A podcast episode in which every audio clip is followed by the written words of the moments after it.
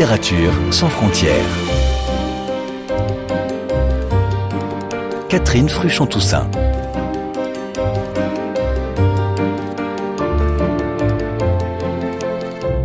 Bonjour à toutes et à tous.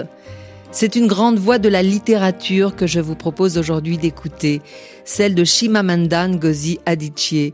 Née au Nigeria, elle vit depuis une vingtaine d'années aux États-Unis où elle a écrit plusieurs livres remarqués, parmi lesquels L'autre moitié du soleil, un roman sur fond de guerre au Biafra couronné par l'Orange Prize for Fiction en 2007, suivi du très réussi Americana en 2013, le parcours d'une jeune Nigériane partie s'installer en Amérique du Nord. Essayiste, Chimamanda Ngozi Adichie est aussi l'auteur de deux textes engagés, Nous sommes tous des féministes et Cher Ijeawele, manifeste pour une éducation féministe. Son nouveau livre, traduit de l'anglais par Mona de Pracontal, sous le titre Note sur le chagrin, aux éditions Gallimard, n'était pas prévu, et pour cause, il a été déclenché par la mort de son père en 2020. Une disparition brutale, rendue encore plus violente par la pandémie qui l'a empêché de se rendre au Nigeria pour lui rendre hommage. Ainsi est né ce texte, où l'intime touche à l'universel et où la romancière fait l'expérience de l'impasse de l'écriture qui échoue pour dire la douleur et le manque. Chimamanda Ngozi Adichie était récemment de passage à Paris. Je l'ai rencontré pour cet entretien que je vous invite à découvrir maintenant.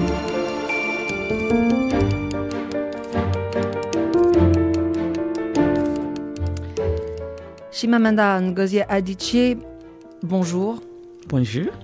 Pour commencer, j'aimerais lire euh, cette euh, citation extraite de votre livre où vous rendez euh, hommage à votre père.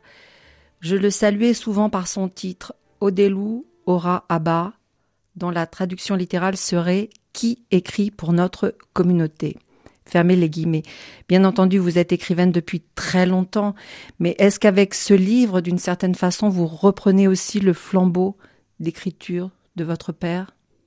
Um, I, I think that would be a nice way to think about it. Je pense que ce serait bien de le voir comme ça. When I when I started writing it, I wasn't really thinking about why, and in some ways, I did not know why. Quand j'ai commencé à écrire ce livre, je ne réfléchissais pas aux raisons, et d'une certaine manière, je ne sais toujours pas. I started writing this book because my father had died. It was the most catastrophic thing that had happened to me in my life, and I did not have the language for it. J'ai commencé à écrire ce livre parce que mon père était mort, que c'était la plus grande catastrophe qui m'était jamais arrivée de toute ma vie et que je n'avais pas de mots pour l'exprimer. So I started writing to try and bring language to what I was feeling. And so only now, looking back, can I think about things like Alors j'ai commencé à écrire pour essayer de trouver les mots pour décrire ce que je ressentais. C'est seulement maintenant, avec le recul, que je peux voir certaines choses comme c'est peut-être une forme de continuation du travail de mon père. C'est aussi ma manière de lui rendre hommage. J'ai envie de dire au monde que j'ai été élevée par un homme fantastique. Et puis peut-être aussi partager avec le monde une expérience euh, terrible, à savoir que votre papa est mort en, en juin 2020 au Nigeria, mais à cause de la pandémie, vous n'avez pas pu vous rendre sur place. C'est quelque chose d'encore plus terrible, n'est-ce pas? Qu'ont vécu aussi plein d'autres personnes dans le monde.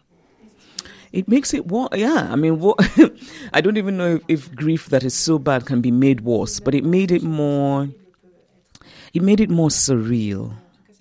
It made it more unbelievable. Oui. Je ne sais même pas si un chagrin aussi terrible peut être encore pire, mais en tout cas, ça l'a rendu encore plus surréaliste. Ça l'a rendu encore plus difficile à croire. I could not go to Nigeria. I was in America.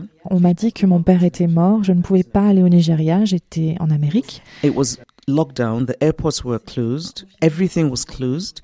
Outside my house, the streets were so silent. C'était le confinement. Les aéroports étaient fermés. Tout était fermé.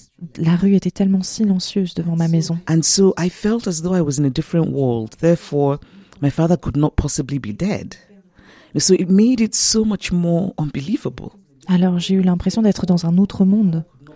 Et donc mon père ne pouvait pas être mort. Donc ça a rendu les choses encore plus difficiles à croire. And I was I was looking at on looking at my father on a, on a screen because my brother Okay, who was there when my father died, um, Et je regardais mon père à l'écran parce que mon frère Ok, qui était là au moment de sa mort, nous a montré notre père sur Zoom. Et je n'arrêtais pas de regarder cette image. Et même si je voyais bien à l'écran, je n'arrivais pas à y croire. believable, I think would have been less. Je pense que les choses auraient été différentes si j'avais été là-bas. Pandemic did. It, it just Cette impression de difficulté à croire à cette mort, je pense qu'il aurait été moins fort si j'étais là-bas. Mais c'est ça le résultat de la pandémie. Est-ce que c'est aussi en raison de cette situation totalement irréelle que vous avez commencé à prendre des notes sur votre papa, Chimamanda Ngozi Adichie? Actually yes, I think you know, I think it would have felt Oui, en fait. unreal even without the pandemic. The pandemic made, it even more unreal. Je pense que ça aurait paru irréel même sans la pandémie. Mais la pandémie l'a rendu encore plus irréel, cet événement. and and then I did not have the language. I did not know. You know, I'm a person who always turns to writing to try and process what I'm feeling. When I'm sad, when I'm happy, Et je n'avais pas les mots. when I'm angry, I usually write. Je suis quelqu'un qui se tourne toujours vers l'écriture pour essayer de comprendre ce que je ressens, que je sois triste ou heureuse ou en colère en général. Ce que je fais, c'est que j'écris. And so I think I turned to writing to try and even know what I was feeling Et donc je pense que je me suis tournée vers l'écriture pour essayer de comprendre ce que je ressentais. because I was so surprised by grief. I, it was nothing like I expected. I did not expect, for example, J'étais tellement to be so angry. surprise par le chagrin. Il ne ressemblait à rien de ce que j'attendais. Je ne m'attendais pas du tout, par exemple, à ressentir autant de colère, and to be so afraid d'avoir aussi peur and to be so anxious. I would wake up et d'avoir autant d'angoisse. Je me réveillais, mon cœur battait à 100 à l'heure tous les matins.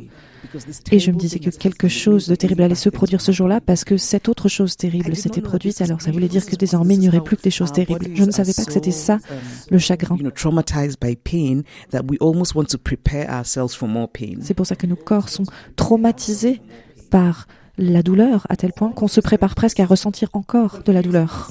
Tout ça est- était extrêmement confus et c'est pour ça que j'ai commencé à écrire pour essayer de lui donner du sens. Oui, définir les contours du chagrin. Et dans ce livre, vous alternez à la fois un magnifique portrait de votre père, nous allons y revenir, et aussi tous les sentiments que vous traversez. Vous l'avez dit, euh, la colère, euh, le déni, euh, la rage, la folie, euh, peut-être euh, la culpabilité, euh, peu importe. Quel est le, le sentiment qui vous a le plus habité pendant l'écriture de, de ce livre, ou peut-être justement tous sont venus les uns après les autres? I think it depended, and, and this is the other thing I learned about grief that it's not, it, there's nothing about it that it's stable. It, it's up and down. And Je pense que ça dépendait. C'est autre chose que j'ai appris à propos du chagrin, c'est que rien n'est stable. Il y a des hauts et des bas. so I think it really depended on what day and what time of the day. Sometimes in the morning, anger was strongest. Donc je pense que ça dépendait vraiment du jour et de l'heure. Um, sometimes in the evenings, just a just a terrible emptiness. You just feel so empty. Parfois le matin, c'était la colère qui était la plus forte. Parfois le soir, c'était juste une sensation de vide absolument terrible. Um, there were days when I felt I was okay. You know, the days when I would talk to my siblings and we would laugh, and I would do all the ordinary things I do every day. Il y a des jours où j'ai eu l'impression que ça allait, que je m'en sortais. Des jours où je partais, je parlais avec mes frères et sœurs, on riait, je faisais ce que je fais d'habitude. Et puis le soir, je coulais, presque dans un puits de désespoir, extrêmement sombre. C'était presque existentiel. you know, what does it mean? Why why do we love if we're going to lose that love? Il y a des moments où je me demandais, mais qu'est-ce qu'on fait là? Quel sens ça a tout ça? Pourquoi est-ce qu'on aime si on va perdre cet amour? So really, I think it, it depended. On some days, some emotions were more. Donc je pense que vraiment, certains jours, ça dépendait. Parfois les émotions étaient plus présentes et d'autres jours c'était d'autres émotions. And other days, other emotions were more present. Et puis il y a une autre bataille que vous menez chez Mamanda Ngozi Adichie, c'est la bataille de l'écriture, parce que, comme vous l'écrivez, le chagrin est une question de langue, l'échec de la langue et la tentation de s'y raccrocher. Ça a été aussi un défi pour vous, se raccrocher à la langue? Very much. I feel as though I'm still. I feel as though I'm still searching. Oui, tout à fait. and so, in some ways, Notes on Grief is unfinished and will always be unfinished. Je crois que je suis toujours en train de chercher. And and for me, it has come to also mean that idea that grief never ends. D'une certaine manière, note sur le chagrin est un travail inachevé et le restera toujours. Grief changes you. C'est cette idée d'ailleurs Um, I think at some point you make que le chagrin ne s'achève jamais. Le chagrin se transforme. Il vous transforme. À un certain point, on peut faire la paix avec son chagrin, mais il ne se termine jamais. Et c'est pour ça que c'est un livre inachevé. Parce qu'écrire sur le chagrin, ça doit être inachevé.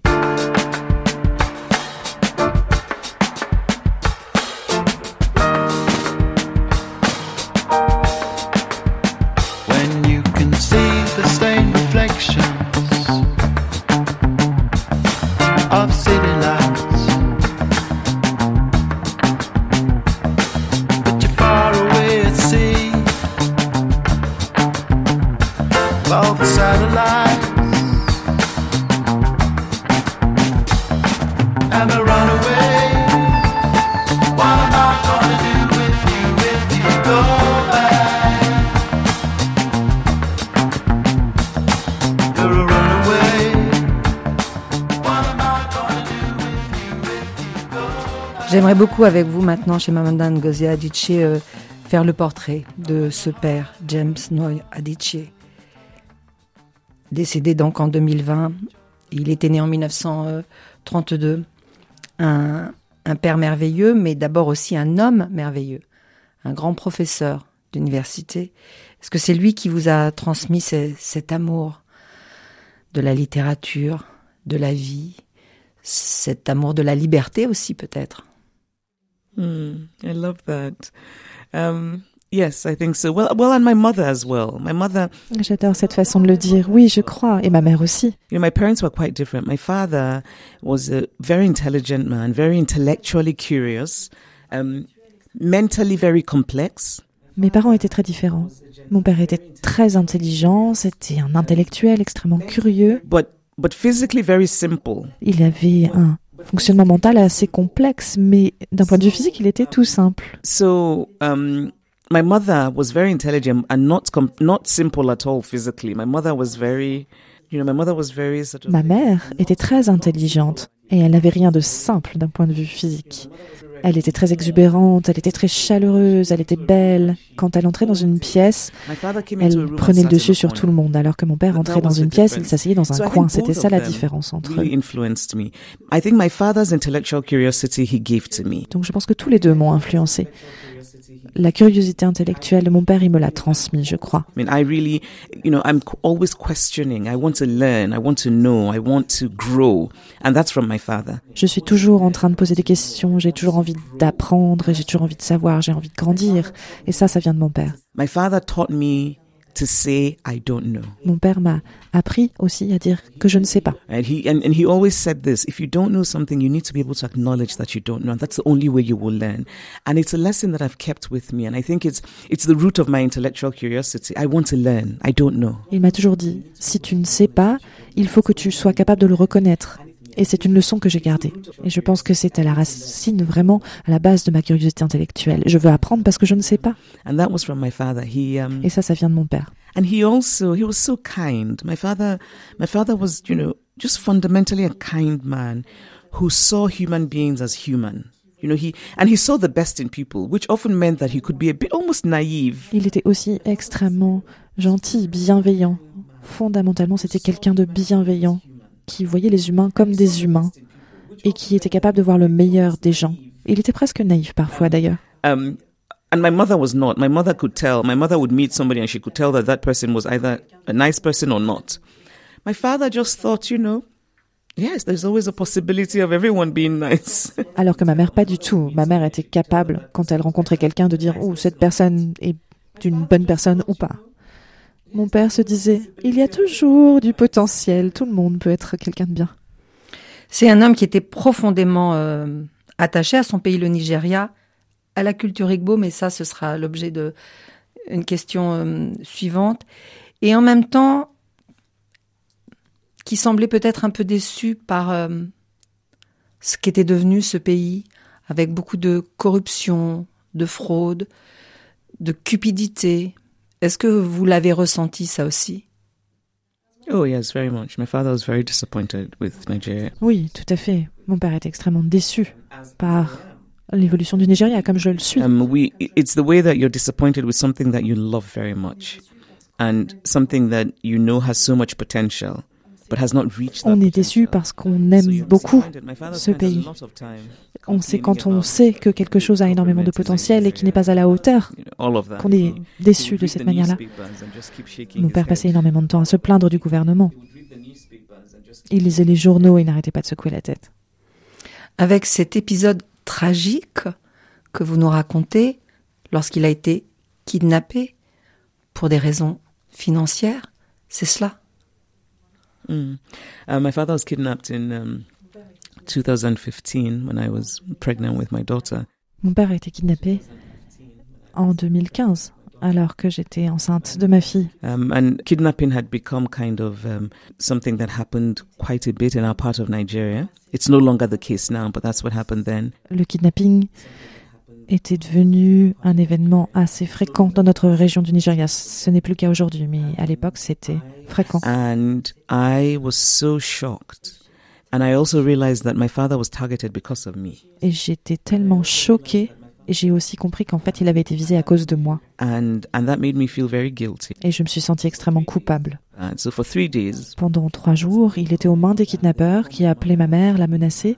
and um, you know, my mother would plead with them, "Can I please hear his voice?" And they would say, "No, you need to go tell your daughter to bring the money." Et ma mère les suppliait. Est-ce que je peux entendre sa voix? Ils refusaient. And we said, "Yes, we will pay, we will pay." And then the next day they said, "Oh no, we want you to bring even more money." And we did not want Ils disaient va dire à ta fille de ramener l'argent. On a répondu que bien sûr on allait payer. Et le lendemain ils ont dit non, on veut encore plus d'argent. um, you know, we had the police offering to go in and rescue him.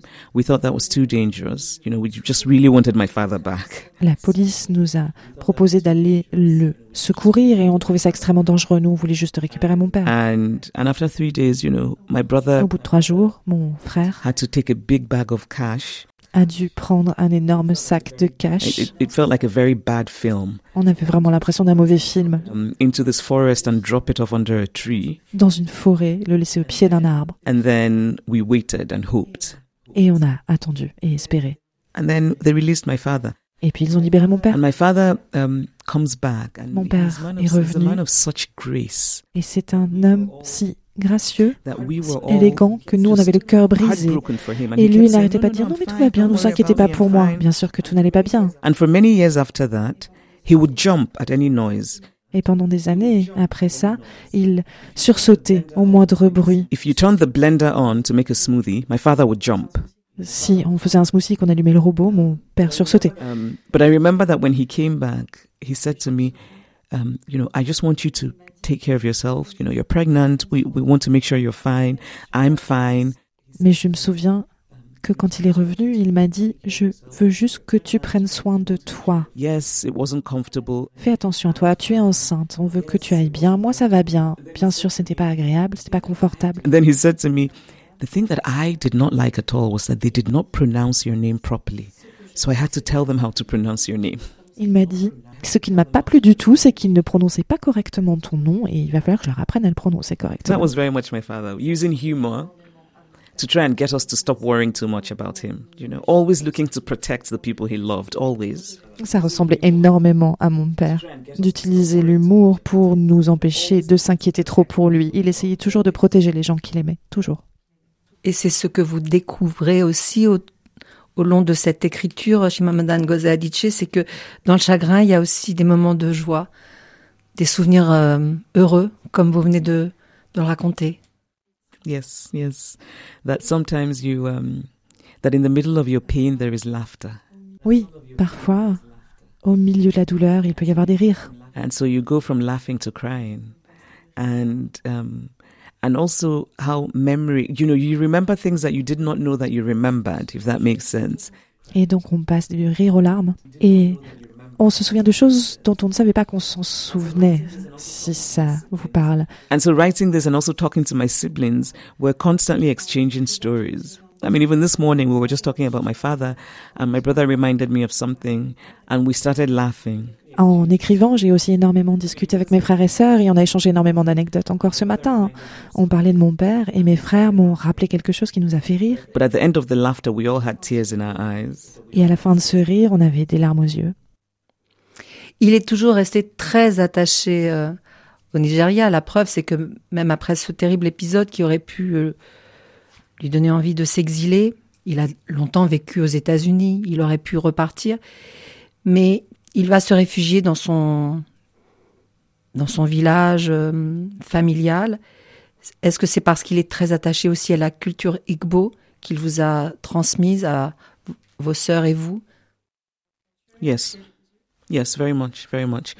Oui, tout à My fait. father, you know, my father loved education and, and knowledge and, and was a professor of mathematics. Mon père était très attaché à l'éducation, à la connaissance. Il était professeur de mathématiques. but also fundamentally an Igbo man, very much attached to his culture. Mais fondamentalement, c'était aussi un homme Igbo très attaché à sa culture. Um, he was also very Catholic, Il était aussi très catholique, but in a, in a kind of moderate way. avec en même temps une religion assez modérée, mais And I don't think my, my father did not want to live outside Nigeria.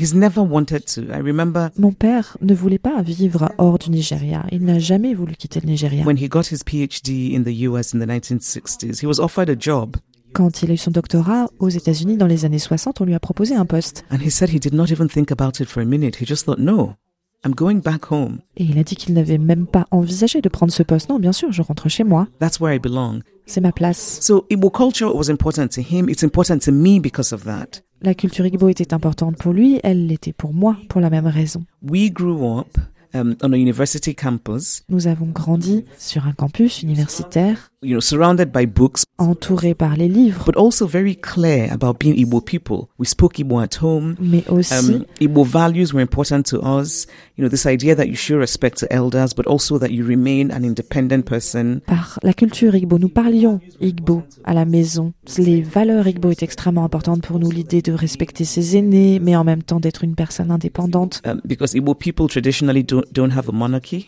So we're kind of, Parce que les Igbo, de façon traditionnelle, n'ont pas de système monarchique.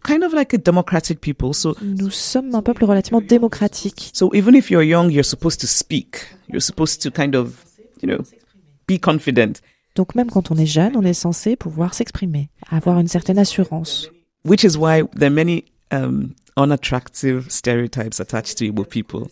We're supposed to be aggressive and difficult, but I think that's it comes from that democratic spirit. C'est pour ça qu'il y a beaucoup de stéréotypes pas très reluisants. Euh, sur les Igbo. On nous dit qu'on est agressif, parfois difficile. Where everyone is, is expected to participate and have a voice. And, and my, my parents raised, us- raised us Mais je pense que ça vient de cet esprit de démocratie où ch- chacun est censé participer et avoir sa propre voix. Et mon père nous a élevés dans ce sens. To be like that. And, and that's why I like to talk about I am who I am today because I was raised as an Igbo woman, because my parents raised me with that. Et c'est pour ça que j'aime dire que je suis la personne que je suis aujourd'hui parce que j'ai été élevée en tant qu'Igbo, parce que mon père nous a transmis ça. Et dans la culture Igbo, il me semble que vous avez découvert assez récemment aussi euh, l'histoire de cet arbre qui a l'esprit de chacun d'entre nous. Est-ce que vous voulez bien nous en parler, Chimamanda Ngozi Adichie? Actually, my father had told me a story about um, his grandmother.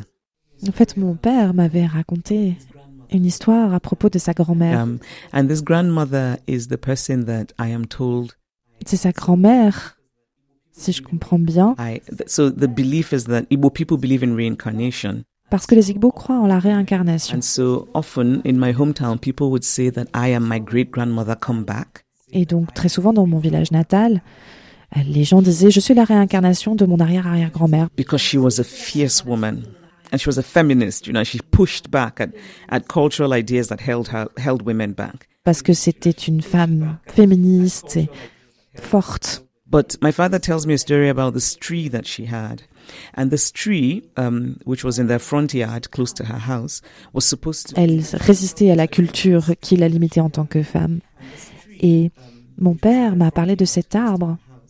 Il était près de la maison, qui était censé être l'endroit où vivait son esprit. it's difficult to to translate into english from igbo But um, so it was called the Obuchi, C'est quelque chose de difficile à expliquer en anglais, plus facile à dire en igbo. and Chi in Igbo means your personal spirit. Il s'appelle Obuchi. Le chi, c'est l'esprit de la personne en igbo. It's a, it's almost as though it's a God you have within you. C'est presque comme avoir un dieu en soi. And my, my father told me a story about how his his father, Et mon père m'a raconté cette histoire à propos de son père, um, a story about his father who is, you know, who when he was young alors qu'il était jeune, was stolen by his relatives, and they had wanted to sell him a été volé par des proches qui voulaient le vendre pour en faire un esclave. But he had a wound on his leg, and so the and so the slave traders rejected him.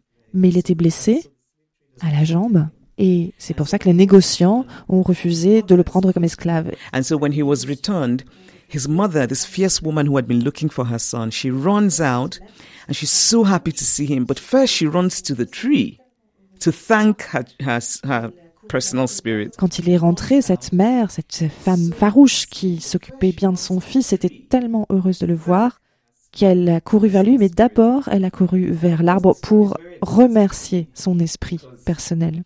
And of course, the story is very exotic to me Et bien sûr, c'est une histoire extrêmement exotique pour moi. Ce n'est pas le monde que je connais. because, you know, this is not the world I know. And so because of that, it, it meant so much to me. And every time I would say, Daddy, you have to show me where the tree was, Mais ça a énormément d'importance à mes yeux. Et c'est pour ça que je lui disais toujours, montre-moi où est cet arbre. Et il me disait toujours, and he would say, Yes, I'll show you. And then something else would come up and would say, Okay, next time. Je- oui, je vais te le montrer. Et puis on faisait autre chose. Et puis il me disait la prochaine fois. Et en fait, il ne me l'a jamais montré. Et il est mort. Et cette histoire d'arbre euh, nous renvoie aussi à l'arbre généalogique dont il était très fier puisqu'il l'avait reconstruit sur quatre euh, générations, n'est-ce pas? Yes, yes. And he would draw very carefully this family tree. Oui. Et il le dessinait avec énormément de Um, soin.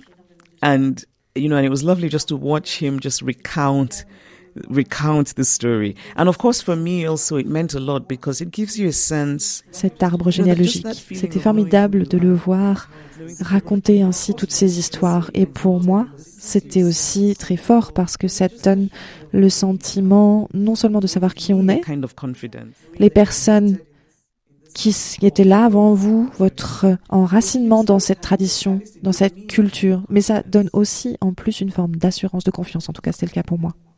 Et est-ce que ce livre ne serait pas une nouvelle branche de l'arbre généalogique et familial? Um I guess so. I mean, yes. J'imagine, oui. You know, I think family trees are both about births and deaths. And Les arbres généalogiques parlent de la naissance et de la mort. I, I think this is our story now. This is the story of my family. We, you know, we knew this wonderful man. Now he's gone, but we are left with memory. And so we hold, we hold memory close. Et voilà notre histoire. Aujourd'hui, celle de notre famille, nous avons connu cet homme fabuleux, il est mort, mais ce qui nous reste, ce sont les souvenirs, et donc nous, ils nous tiennent à cœur. Et un livre que vous pouvez embrasser comme un arbre avec vos frères et sœurs. C'est quelque chose que vous pouvez partager aussi avec eux, n'est-ce pas? Yes, very much. I love that. Yes. Oui, j'aime beaucoup cette image. Merci beaucoup, Shimamanda Ngozi Adichie, d'avoir euh, répondu euh, à nos questions à l'occasion de la publication en français de ce livre euh, Notes euh, sur le chagrin, qui a été traduit de l'anglais par Mona de Pracontal, publié chez Gallimard. Merci à Marguerite Capel qui a traduit vos propos tout au long de cet entretien et à Richard Rifono qui a fait cet enregistrement. Et si je peux me permettre, Ndo. Oh, Ndo. To you too. À vous aussi. Thank you.